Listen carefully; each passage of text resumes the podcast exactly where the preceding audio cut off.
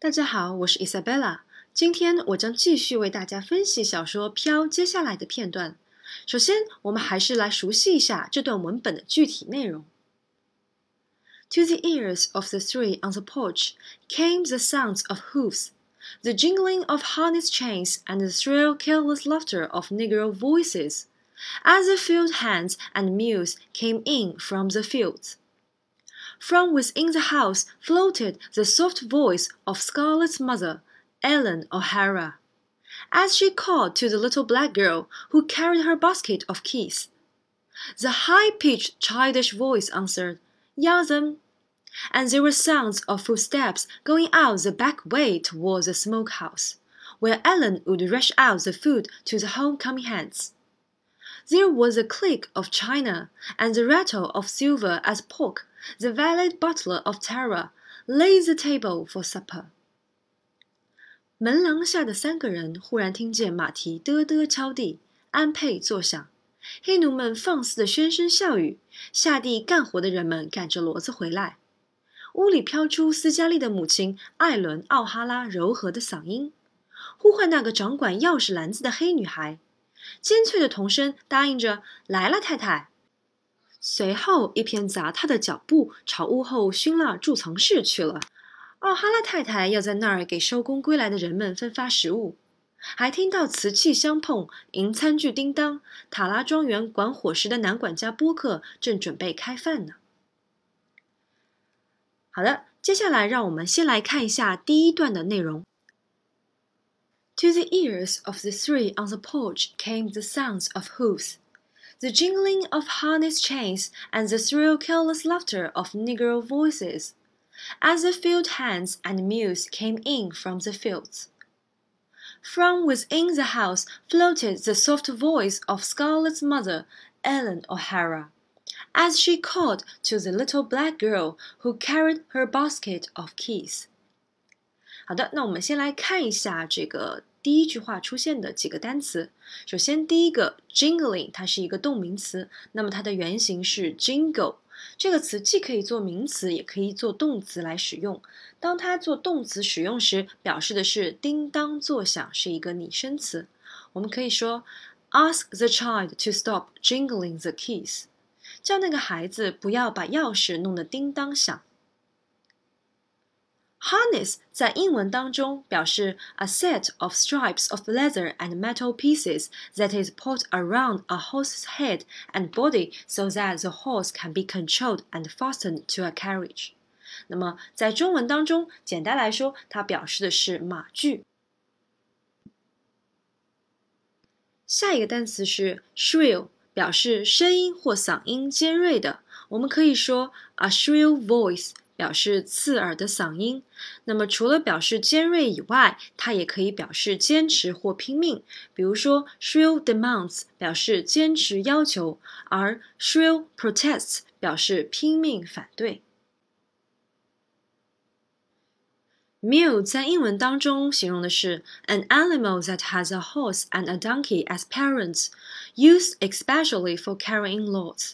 那么在中文当中呢，这种动物对应的中文名称则是骡子，也就是马和驴子的后代，通常是用来呃背负一些比较重的物品。我们可以说 He is as stubborn as a mule，表示的是他像骡子一样倔。下面呢出现了一个短语 from within the house，其中 from 和 within 都是两个介词。那么可能会有人疑惑，英语当中两个介词能否使用在一起？那答案是肯定的。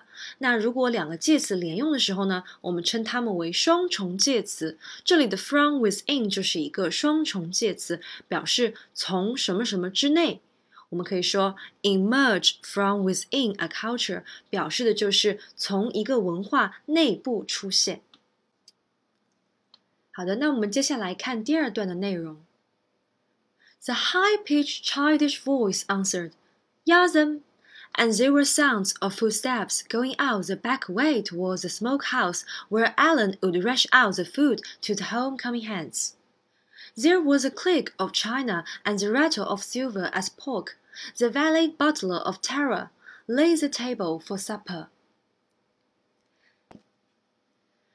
大家一定注意到，黑奴女孩在回答奥哈拉太太的时候，用到了一个不怎么常见的词语 “yasm”。那么，我相信关于南北战争时期小说、电影啊，如果你对它比较了解的话，你会发现黑奴使用的语言和平时我们所熟悉的英语并不是完全一样的。在学术界，黑人英语自成体系，不为地区与阶级所变的架势，甚至让一些语言学家至今都坚持认为它并不是英语，而应该属于一种独立的语言。我们通常称之为克里奥尔语。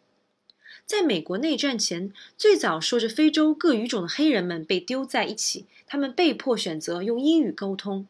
那么，他们学习的对象大多是他们的白人主子，或者是和他们有着合作关系的白人劳工，也就是所谓的南方口音使用者。也有一种说法，由于爱尔兰人和英国人在当时都是契约工人和种植园监察员，他们对黑人的持续接触，也让其方言中沾染上了爱尔兰和英国殖民地的口音。这种有重点的兼收并蓄，生成了第一代奴隶所说的英语，也就是克里奥尔语。这种语言有很多特点和独特的风格，比如文中的 “yas” 通常是由女性来使用的，表示非常喜欢一件事物或者非常赞同某一个观点，而男生呢，则通常不太会使用这样的表述。好的，我们来看下一个词组，“ration out”。表示按定额配给，我们可以说 We will have to ration out the water。我们得将水按定额配给。那么我们也可以把这个名词放到 ration 和 out 的中间，也就是 ration something out。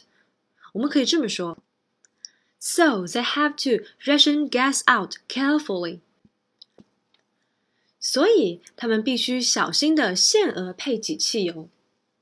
好的，我们来看一下最后一个单词 valet butler。那么大家可以看到，这个长长的单词是由两个短的单词和一个连字符组成的。那么 valet 和 butler 它们都可以单独作为单词来使用。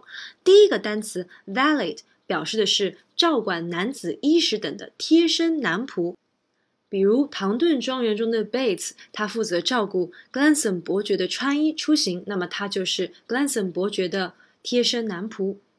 那么，butler 对应的是男管家，比如说唐顿庄园中的 cousin，他负责处理管理庄园中大大小小的事务，也有权利去管理贴身男仆。